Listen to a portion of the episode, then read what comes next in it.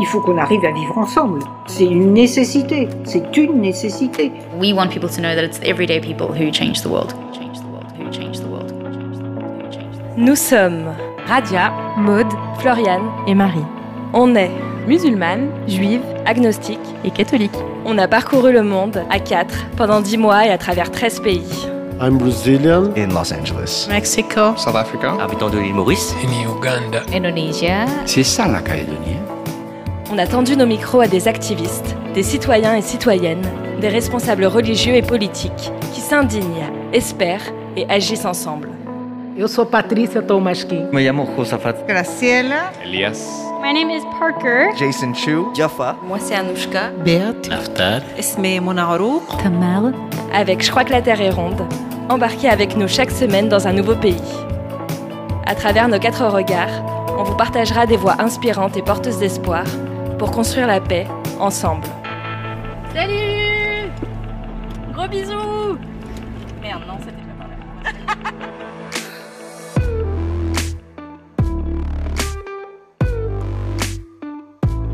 Salut Et comme on dit ici, Hi moi c'est Radia et aujourd'hui on part aux États-Unis. Les États-Unis, c'est un pays qui a une énorme influence sur le monde. On y est resté 7 semaines, mais c'est aussi un pays aux défis nombreux. On a décidé d'en étudier certains et de voir quelles réponses apporte l'interconvictionnel, l'interreligieux à ces enjeux, et aussi quel est le rôle des femmes dans tout ça? D'abord, une question qui nous a intéressé particulièrement, c'est celle des populations natives d'Amérique du Nord. On est donc allé à leur rencontre en Arizona pour voir quelle était la place de leur spiritualité dans ces initiatives interconvictionnelles. On a ensuite euh, voulu étudier de plus près les universités, les engagements des étudiantes et des étudiants contre la montée de la haine et du racisme. Les universités étant euh, depuis longtemps, hein, depuis l'opposition à la guerre du Vietnam, des véritables épicentres de contestation. Enfin, dans un pays euh, où il existe des inégalités sociales hallucinantes, enfin vertigineuses, et au sein duquel le racisme s'invite à tous les niveaux de la société, on a voulu voir comment était utilisé l'outil interconvictionnel, ou même les pratiques spirituelles dans ces luttes, et en particulier au sein du mouvement Black Lives Matter, des mouvements euh, qui luttent contre le racisme. Donc voilà, plein de questions, beaucoup de thématiques, et une véritable volonté de notre part d'apprendre à appréhender tous ces sujets complexes. On a donc commencé notre périple par Phoenix, en Arizona, dont un quart du territoire sont des réserves et au sein duquel la plus grande population native du pays habite. On y est donc allé avec la volonté de mieux comprendre et surtout de recueillir le témoignage de personnes natives et engagées.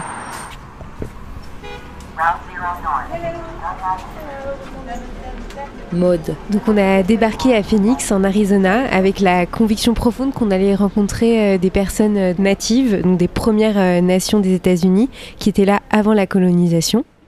On n'a pas trouvé de contact tout de suite. Et puis comme euh, tout le temps dans Interface Tour, euh, c'est au moment où euh, on pense que tout est fini, que tout arrive. Et c'est là où on a fait la rencontre d'Aaron à l'université, un contact de contact qui nous a ouvert ses portes.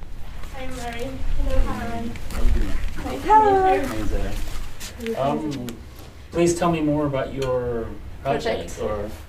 Marie.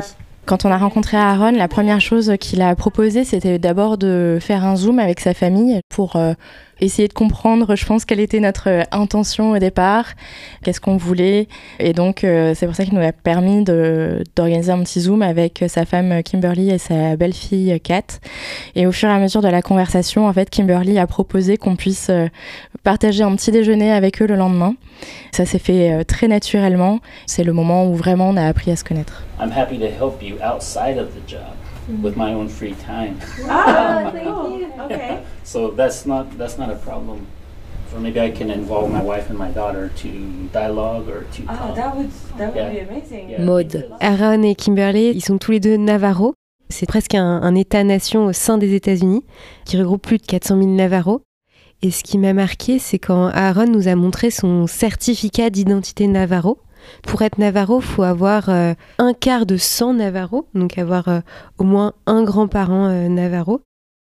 Ça m'a fait vraiment réfléchir où je me dis, mais pour moi, la culture, ça dépasse tellement une identité liée au sang. Enfin, Et on a beaucoup réfléchi avec eux sur ce que ça voulait dire être Navarro. Et par exemple, pour Kat, donc la belle-fille d'Aaron, être Navarro, c'est aussi avoir une spiritualité spécifique. Ses parents sont chrétiens et elle, elle est traditionnaliste, donc elle a une spiritualité propre au Navarro. Et donc j'ai trouvé ça euh, passionnant de découvrir toutes les facettes de l'identité Navarro sans jamais la réduire finalement à un quart euh, de sang. Marie. Moi, ce qui m'a marqué aussi dans la rencontre, c'est euh, pour Aaron et Kimberly le fait à la fois de se définir en tant que chrétien et à la fois euh, être imprégné, je dirais, de la tradition native. J'imagine en fait la complexité que ça doit être euh, d'avoir euh, à la fois cette euh, religion en tout cas et on sentait que c'était quelque chose de très important notamment enfin chez Aaron quand il en parlait. Et en même temps voilà on sentait une intensité spirituelle liée à la tradition navarro qui était très présente. Et ce qui m'a marqué quand Kat parlait, c'est le côté justement la transmission de la spiritualité navarro se fait par les anciens, mais il y a toute une initiation, il y a quelque chose d'un peu secret. Et j'avoue que ça m'a pas mal aussi euh, intriguée. Radia. On nous avait souvent dit qu'au sein de certaines tribus natives, certaines étaient matriarcales, mais je ne savais pas exactement ce que ça voulait dire. J'étais curieuse de mieux le comprendre. Et je pense que je l'ai vraiment ressenti et j'en ai fait l'expérience au sein de la maison de la famille Woods, où euh, vraiment au sein de cette maison, j'ai ressenti euh, l'aspect matriarcal de leur famille, de leur vie, puisque euh, tout se faisait autour de la mère, autour de Kimberly, qui possédait la maison. Les grandes décisions lui revenaient. Et c'est vrai que c'est quelque chose qui change par rapport à ce qu'on peut connaître ailleurs.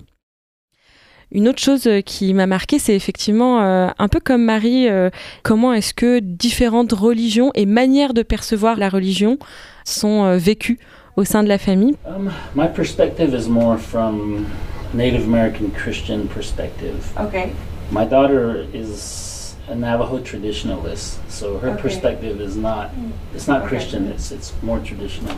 Wow. Yeah. J'ai trouvé ça euh, super intéressant, euh, d'autant plus que dans ma vie personnelle, euh, la famille euh, interreligieuse, le couple interreligieux, c'est quelque chose qui m'interroge beaucoup et je suis toujours euh, ravie et heureuse euh, de collecter un peu les bonnes pratiques autour de ça.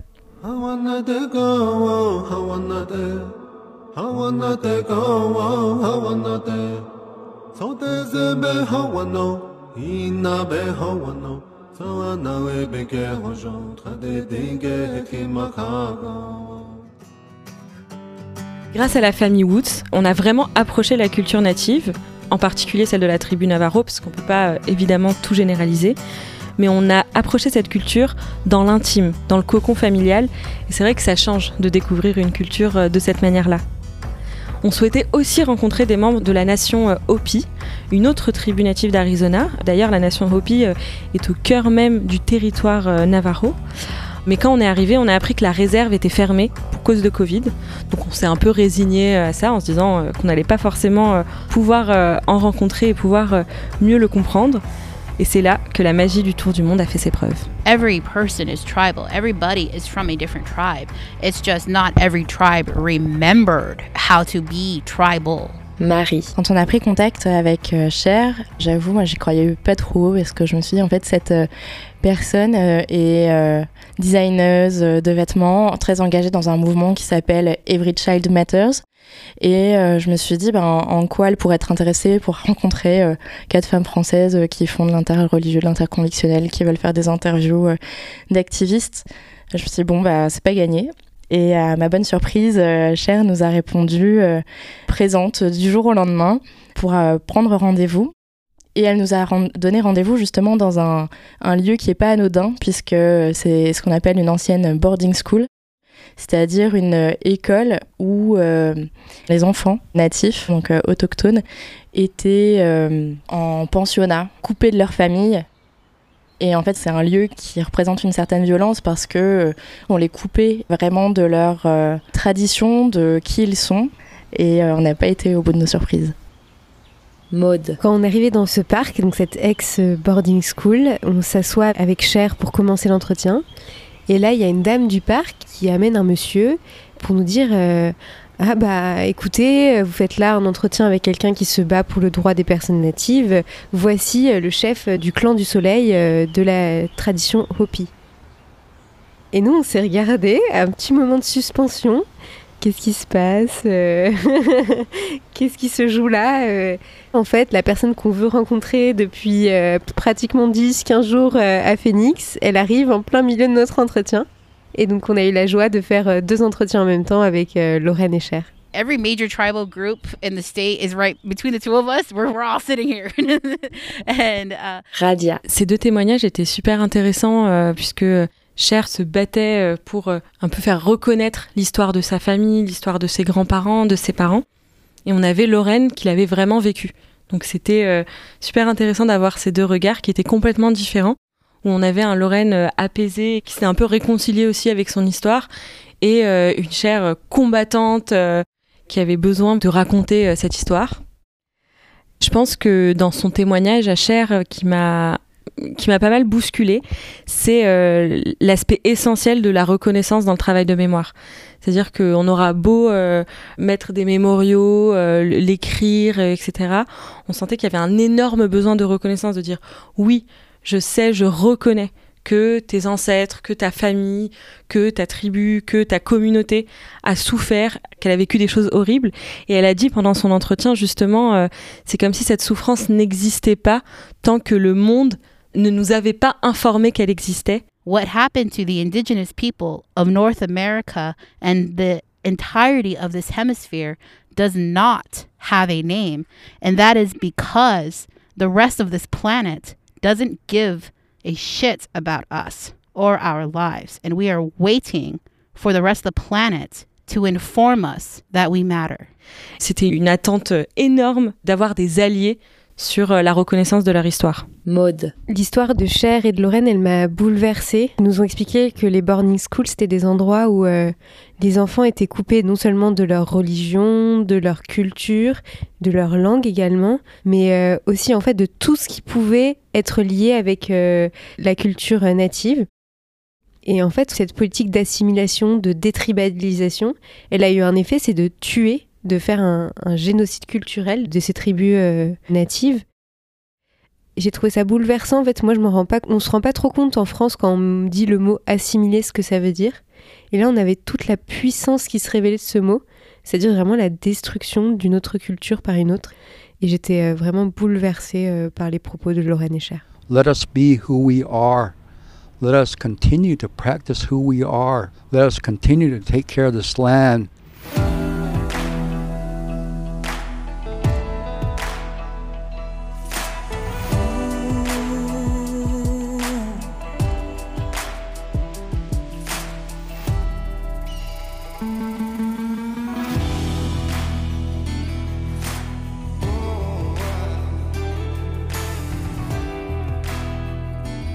Les violences, les déplacements de population et beaucoup d'autres euh, choses qui sont arrivées aux populations natives, aujourd'hui la situation reste extrêmement précaire. La reconnaissance des violences de leur passé est quasiment inexistante et les inégalités sociales, économiques euh, ou même d'infrastructures sont systémiques.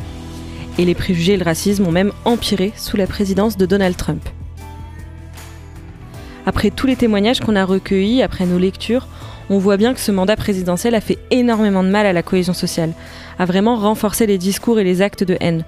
Et du coup, on a voulu aller à la rencontre de jeunes, un peu comme nous, qui, au cœur des universités, se battent contre ces mouvements euh, qui propagent et promeuvent la haine de la différence. On a commencé par aller euh, à l'Arizona State University, qui est la plus grande université de Phoenix, pour y découvrir euh, une initiative. Floriane. On a rencontré Rachel et Johnny, donc euh, deux jeunes de l'association Send the Are Better Together. C'est une association interconvictionnelle, interreligieuse donc de l'université de Phoenix, qui a notamment euh, fait émerger la mise en place d'une salle de prière interreligieuse euh, interconvictionnelle dans l'université, qui a organisé des événements de dialogue, des happenings, qui porte aussi un plaidoyer. Marie. Rachel et Johnny et les membres de l'association de l'initiative Sons Devil Are Better Together. Sons Devil, c'est le, nom des étudiants à l'université. Pour euh, discuter, pour se rencontrer, ils se sont rendus compte de l'importance de créer un cadre et que ce cadre soit répété à chaque rencontre. Ce qui m'a marqué, parce que c'est un peu ce qu'on vit aussi au sein d'Interface Tour et de notre engagement au sein de l'interconditionnel, je pense que les conversations profondes jusqu'à 4 heures du mat ou les petites nuits blanches euh, qu'on peut vivre parfois euh, parce qu'on est emporté par euh, ouais, la profondeur des discussions, bah, ça reste les meilleurs souvenirs. Yes, interfaith literacy is important. Yes, advocacy is important, but building relationships with each other is the biggest thing, I think. Radia. Moi, ce que j'ai trop kiffé dans notre rencontre, c'est vraiment la connexion qu'il y a eu. J'avais l'impression qu'on se comprenait. J'avais vraiment l'impression d'une belle bande de potes qui essayaient de refaire le monde. Ce qui euh, vraiment est mon plus gros bonheur euh, d'Interface Tour.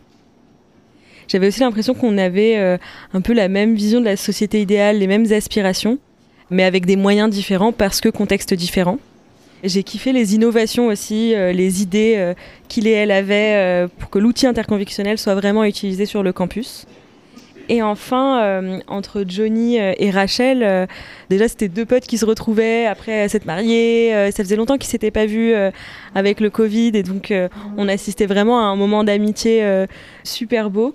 Mais on sent que cette amitié, elle est fondée aussi sur l'engagement et sur le militantisme et notamment sur la notion d'allié, puisque à plusieurs moments de leur engagement, il et elle euh, ont pu être alliés euh, l'un de l'autre. Et ça m'a rappelé une autre rencontre euh, qu'on a faite, celle de Michaela, qui aussi est engagée dans l'interreligieux au sein de l'université, mais qui vient de la communauté Hillel. Michaela, c'est une femme qui ne s'excuse pas d'être qui elle est. Et elle nous a parlé en particulier de ce besoin, de cette nécessité en fait d'avoir des alliés. Que des personnes viennent vers elle quand il arrive quelque chose dans sa communauté, que c'était une nécessité, que c'était vraiment euh, un but absolu de l'interreligieux pour elle. Donc euh, entre Rachel et Johnny et Michaela, je repars vraiment avec euh, l'importance de cette notion d'allié. So we came back to the drawing board and we said, what are our values? And so we came together and said, our values are, you know, the main one was togetherness. Floriane. J'ai trop aimé quand ils ont raconté euh, la mise en place justement de cette salle interreligieuse, interconvictionnelle euh, dans l'université. À la base, apparemment, il y avait une chapelle euh, chrétienne qui voilà, se disait ouverte un peu à tout le monde. Mais euh, quand Johnny, qui est musulman, euh, y allait pour prier, bah, il y a une fois, on lui a dit J'espère que tu pries Jésus. Il a dit bah, Je prie Dieu. Et bon, il s'est fait un peu remettre à sa place en mode Bah non, c'est pas comme ça qu'il faut bien prier, quoi. And then she asked me, Are you praying to Jesus Christ? And I said, Well, no. I said, I'm praying to God. And she said, Oh, okay. She basically just said that the space was reserved for a partic- for a prayer, Christian prayer. Et c'est là où euh, ils se sont dit, il faut faire quelque chose en fait. Il faut une vraie salle inclusive pour toutes les spiritualités et religions. On a eu la chance de découvrir cette salle que j'ai trouvée personnellement sublime. Enfin, on sent que tout a été bien réfléchi, l'architecture, c'est beau, c'est neutre en termes de religion et spiritualité. Enfin voilà, il pas, ça fait pas ressortir plus une religion qu'une autre. Et en même temps, on sent que tout a été pensé pour que euh, bah, chaque personne puisse se sentir bien, être soit isolée, soit être en communauté, euh, pouvoir euh, faire ses ablutions, pouvoir voilà, pratiquer son culte. Donc ouais, j'avoue, j'ai eu un peu un coup de cœur pour cette salle. Je pense aux personnes euh, autour de moi en France qui pratiquent leur religion et qui ont beaucoup de mal, euh, soit au sein de leurs études ou de leur travail, euh, à pratiquer, qui doivent parfois aller en cachette quelque part dans une pièce et tout. Et voilà, c'est vrai que voir une si belle université avec une salle de prière pensée pour qu'elle soit inclusive pour tout le monde, j'ai trouvé ça hyper beau.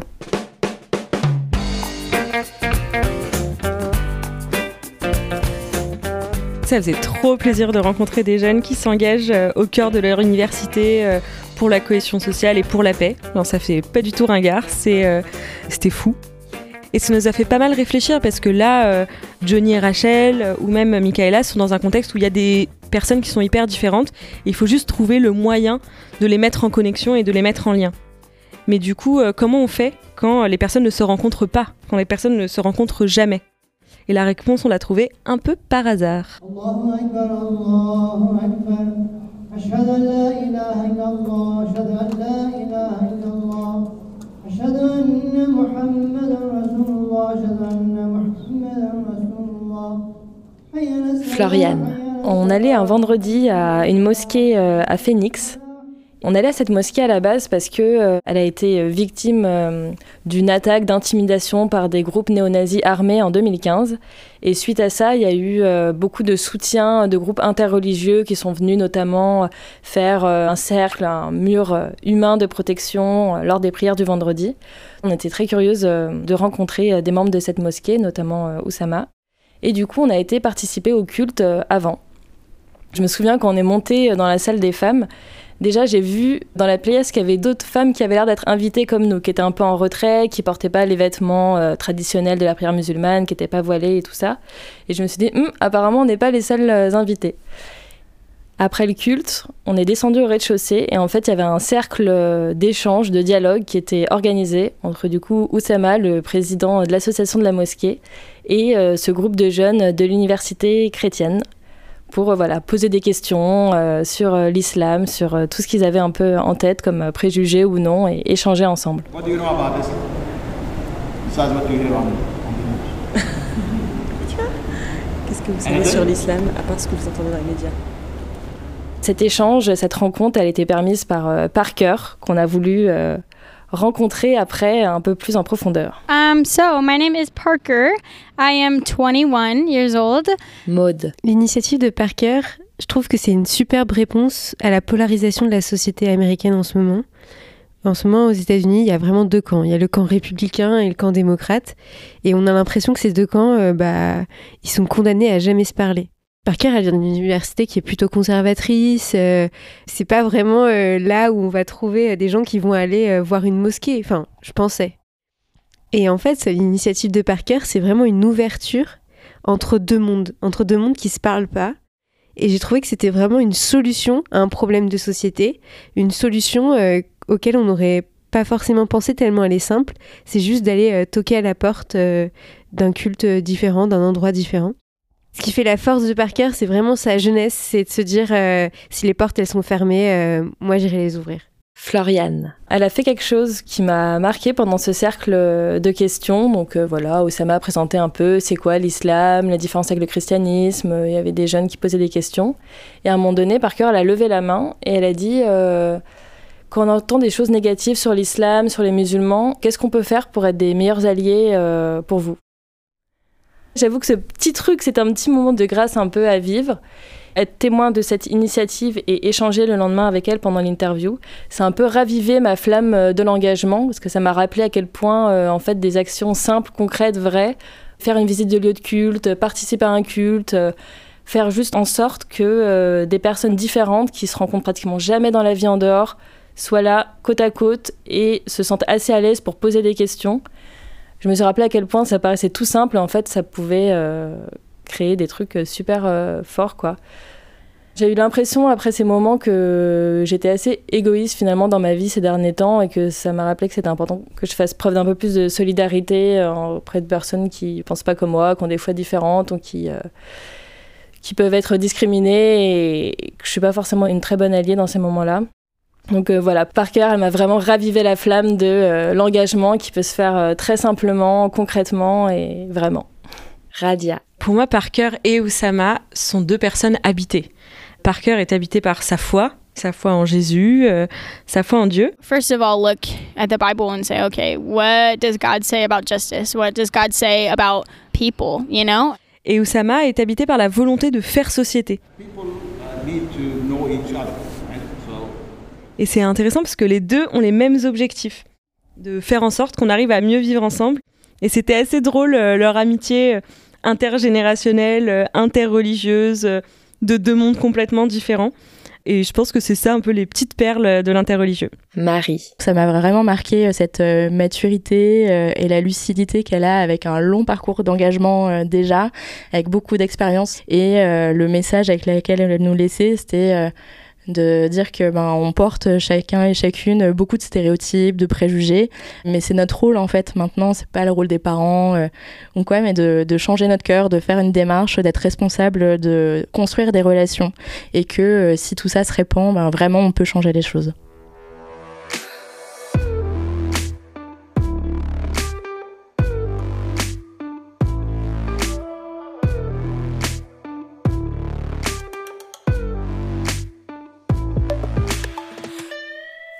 Parker nous a vraiment rappelé l'importance de sensibiliser les jeunes à la diversité et que c'était pas une évidence pour tout le monde. En fait, il était nécessaire d'être proactif, de faire des choses. Sinon, chacun, chacune reste dans son monde, dans son environnement, euh, avec les mêmes idées. Et ce problème de bulles d'information et de bulles de connaissances s'exacerbe surtout sur les réseaux sociaux. Et on sait tout ce que ça peut entraîner, tous les dommages que ça peut entraîner sur la santé mentale, etc. Et ce sujet, il est pris en main notamment par une grosse université sur le campus de University of Southern California, qui est une grosse université à Los Angeles.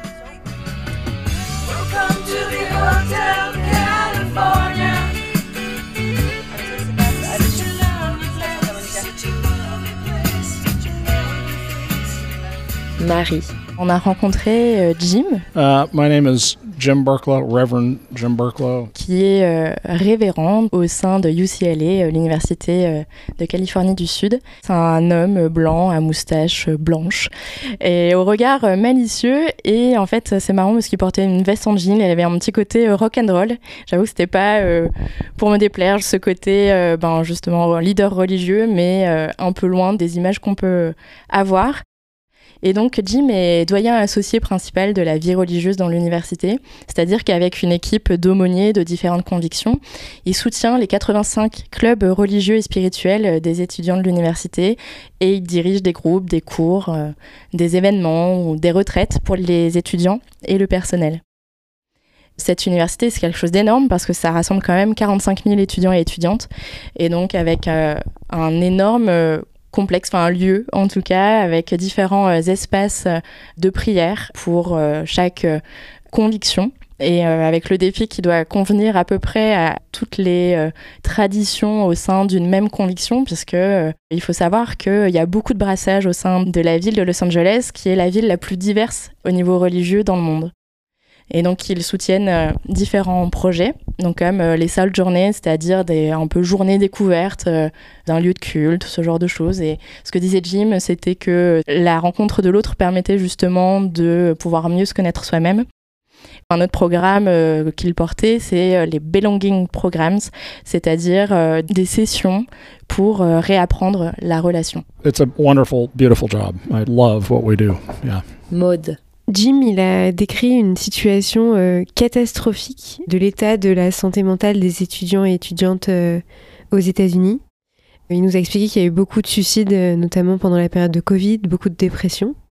Et ce que j'ai trouvé fort dans leur initiative de la part de Jim, c'est de dire, bah, nous, notre objectif, c'est aussi d'accompagner les étudiantes spirituellement, d'être là quand ils en ont besoin.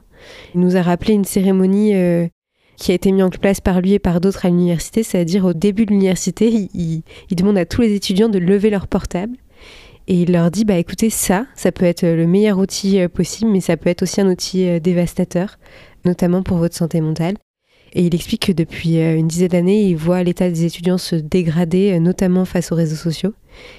L'acuité de son propos par rapport au problème, c'était aussi assez fort parce qu'il disait mais en fait on peut avoir des solutions, c'est le soutien psychologique. On a mis en place une équipe, on a mis en place plein de travaux pour faire face à cette détresse. On a une personne qui est chargée de mettre en place euh, tout ça dans un programme spécifique. Et j'ai trouvé que c'était vraiment prendre le problème à bras le corps que de dire qu'ils allaient agir là-dessus. Floriane. Moi, ce que je retiens de cet entretien, c'est ma différence de perception entre euh, le tout début et la fin. J'étais pas du tout dans le même mood.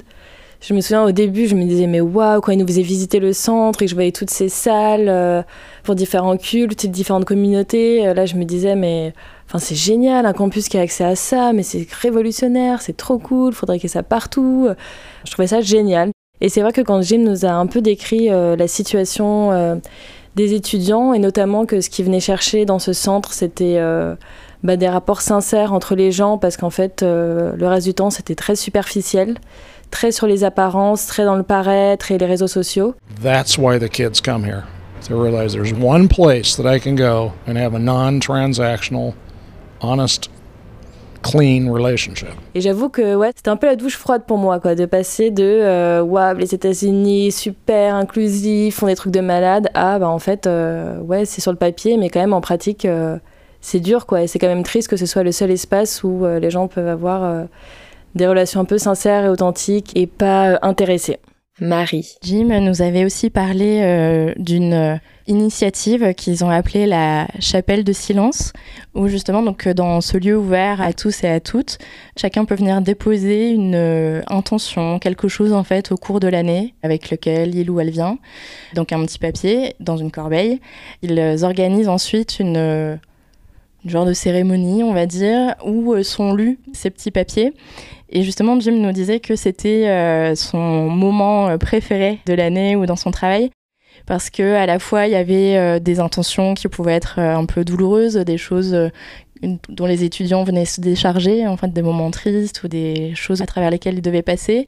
Ça pouvait être aussi des intentions heureuses, des remerciements, des choses comme ça, et que parfois, voilà, il y avait des blagues, des trucs drôles, donc que c'était vraiment comme une fenêtre dans toute l'âme de l'université. We're not trying to change anybody's theology. We're not trying to change anybody's mind about religion or unreligion. We are about building relationships and connections and friendships and deep knowing and appreciation, deep respect.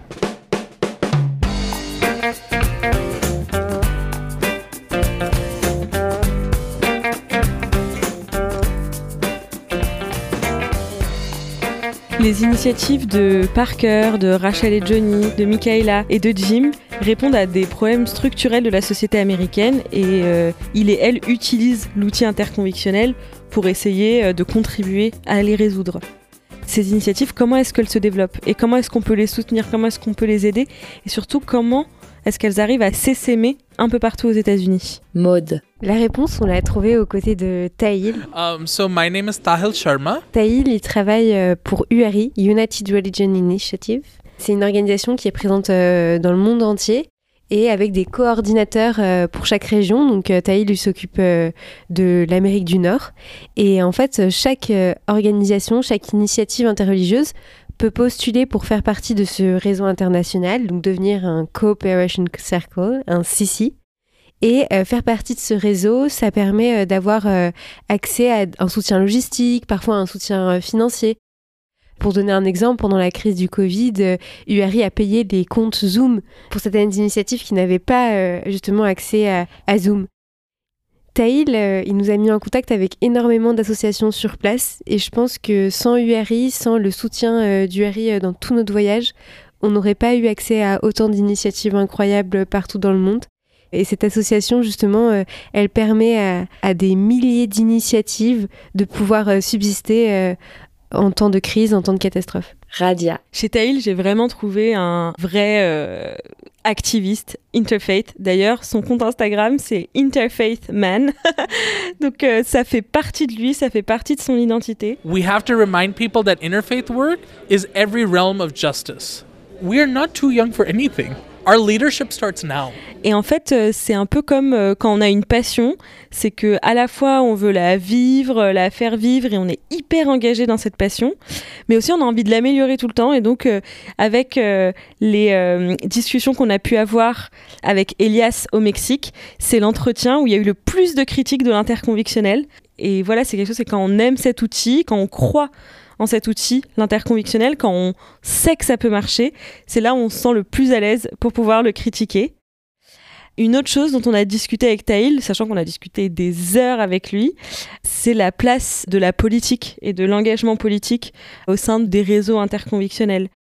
Et je pense que c'est une réflexion euh, dont on a beaucoup parlé en équipe tout au long de notre voyage.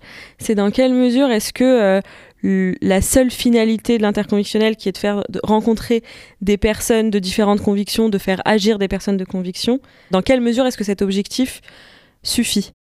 Est-ce qu'il ne faut pas qu'il y ait un but qui soit plus important, qui aille plus loin, et justement qu'il y ait un, un objectif politique, hein, de changement d'échelle, euh, d'impact systémique?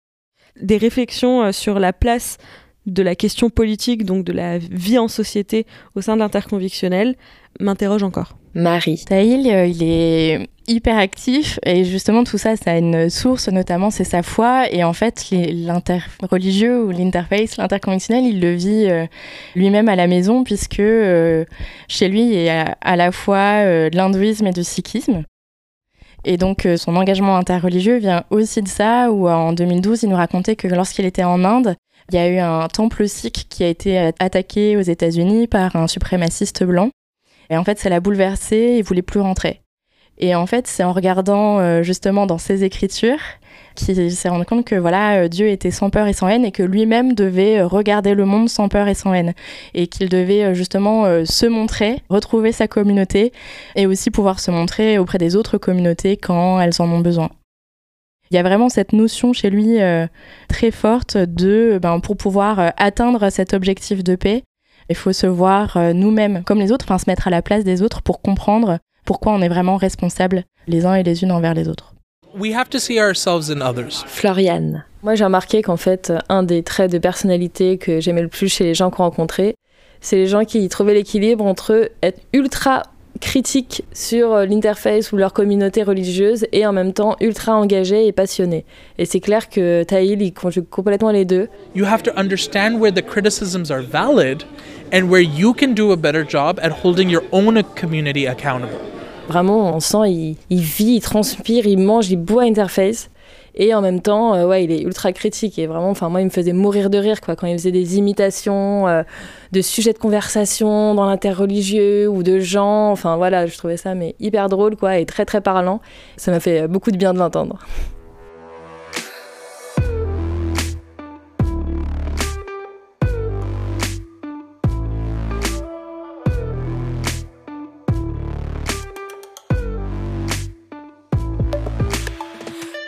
Grâce à Taïl, il y a des centaines de jeunes euh, qui arrivent à s'engager un peu plus. Taïl fait aussi partie, comme euh, Johnny, comme Rachel, comme toutes les personnes dont on a parlé avant, de jeunes qui se ressemblent dans leurs rêves et dans leur idéal de société, et en même temps qui sont super différentes. Et si elle et il s'engagent pour une société américaine plus inclusive, plus respectueuse, il et elle savent aussi que l'enjeu majeur aux États-Unis, c'est que la société n'est pas encore juste, que les injustices euh, sociales, que les injustices raciales minent complètement la société. On est donc parti à la recherche d'organisations qui utilisent leurs différences de conviction pour la justice sociale, mais aussi au sein de leurs engagements dans des mouvements antiracistes comme Black Lives Matter. On a voulu rencontrer une initiative interconvictionnelle qui essaye localement de lutter contre l'injustice sociale. Nous sommes donc allés dans le quartier de Pico Union à Los Angeles.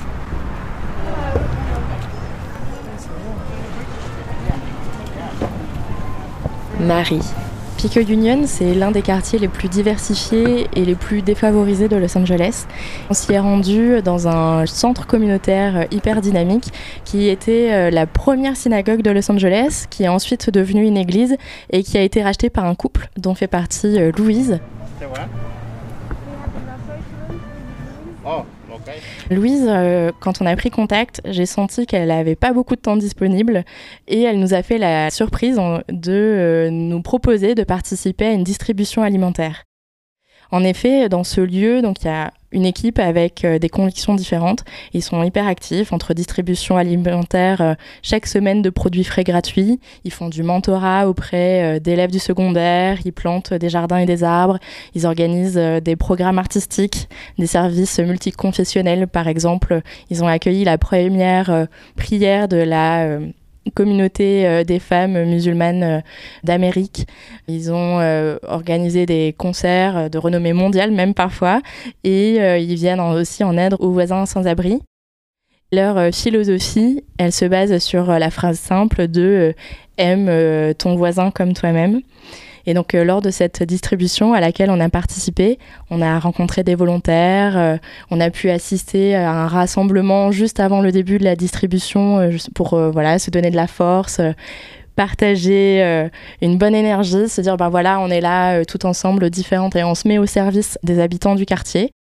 Chacune avait son rôle, euh, l'une à la distribution de tomates, euh, l'autre en cuisine, euh, l'autre à la distribution des poireaux, enfin voilà. On s'est retrouvés à la fin de la distribution, toutes et tous ensemble pour partager un déjeuner. Mode. Quand on était en train de faire la distribution alimentaire, on a eu la chance de pouvoir discuter avec un pasteur qui nous a raconté un peu sa vie. Il a été addict pendant très longtemps et aujourd'hui il est pasteur pour aider les plus démunis. C'était marquant parce que il disait mais Pico Union c'est pas juste un projet euh, pour aider son voisin, c'est vraiment un projet où tous les voisins participent et c'est un projet qui a aidé euh, l'insertion de nombreux jeunes.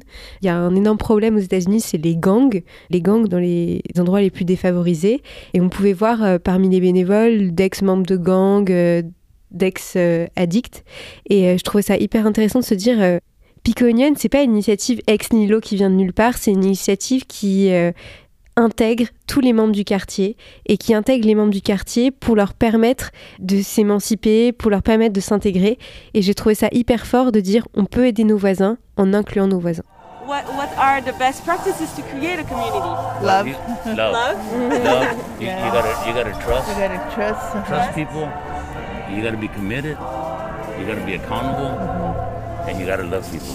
Okay. Radia. Pour moi, Pico Union, c'est euh, un lieu au milieu d'un quartier et qui, au lieu de présenter aux membres du quartier, euh, aux habitants et aux habitantes, toutes les activités qu'ils avaient, ils ont plutôt réuni tous les habitants et les habitantes et leur ont demandé leurs besoins. C'était quoi les besoins de la communauté? C'était quoi les besoins du quartier?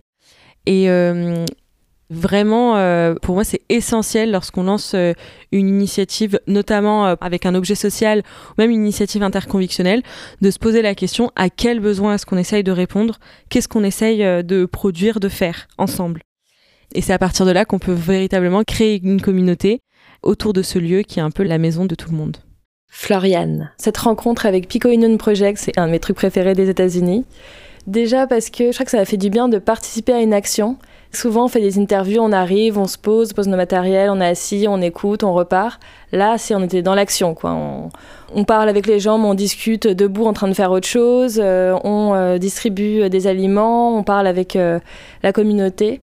J'ai adoré vraiment cette expérience d'action. J'ai été hyper euh, touchée par tout ce projet, cette équipe, et en fait, j'ai vraiment senti le lien hyper fort qu'il y avait dans la communauté, quoi. Déjà, juste en passant une après-midi, un midi avec eux et elles, j'avais l'impression de faire partie de la communauté, et on sentait que vraiment, ils étaient hyper contents de se retrouver chaque semaine ou plus, euh, qu'il y avait un lien fort, quoi. Et je trouvais ça super beau. Marie. Et lors de notre euh, action avec Pico Union, on a eu l'occasion de rencontrer un de ses membres, euh, un, un de ses administrateurs qui s'appelle Jason. My name is Jason Chu. I'm a board member here at the Pico Union Project. I'm a poet, I'm a rapper, artist, and activist in Los Angeles. qui se décrit comme euh, Christian Asian American et qui disait que justement il est ni juif ni noir mais qu'il adore les grandes fêtes qui sont euh, organisées euh, par euh, les différentes communautés et l'idée que ce lieu rassemble toutes ces personnes avec des parcours hyper différents qui était hyper inspiré par son ami euh, Craig qui est juif et donc qui est euh, marié à Louise et donc tous les deux ont racheté ce lieu. Ce que j'ai aimé dans ses propos, c'est justement qu'il disait que c'était Pico Union, c'est hyper tangible. What I love about the work at the Pico Union is it's all very tangible, right? It's very physical, it's immediate, it's direct. People aren't ideas. You know, there are neighbors here. Tu peux palper les choses, tu sens euh, que on est là euh, sur les terrains, que le militantisme intellectuel, ça peut être un peu froid et c'est pas leur truc quoi. Le truc vraiment pour eux, c'est de se soucier de celles et de ceux dont personne ne se soucie. Et vraiment de dire que ben, les idées c'est cool et tout, et il faut les défendre, hein, c'est vrai, mais c'est pas ça qui va nourrir les personnes quoi, euh, tout de suite quand elles ont faim, et que leur but c'était vraiment à la fois ben, de nourrir les cœurs, les corps et les âmes. And I think that it's so important for activism to be grounded in people. Je trouvais aussi qu'il était hyper lucide parce qu'il disait que ben, construire une communauté, euh, c'est pas facile. Enfin, ça prend du temps, euh, faut se faire confiance, mais que c'était possible d'avoir euh, un lieu comme ça euh, qui soit euh, partagé. Et personnellement, moi, ça a été vraiment un coup de cœur parce que j'avais trop envie, euh, en rentrant de Tour du Monde, d'ouvrir mon propre Pico Union avec une communauté.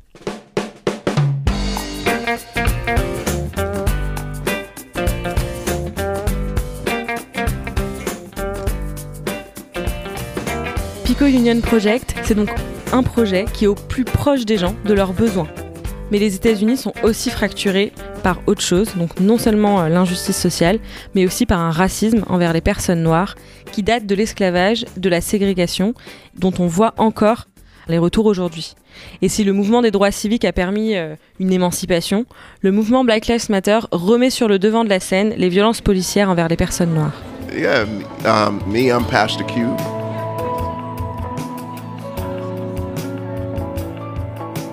Suite au prochain épisode.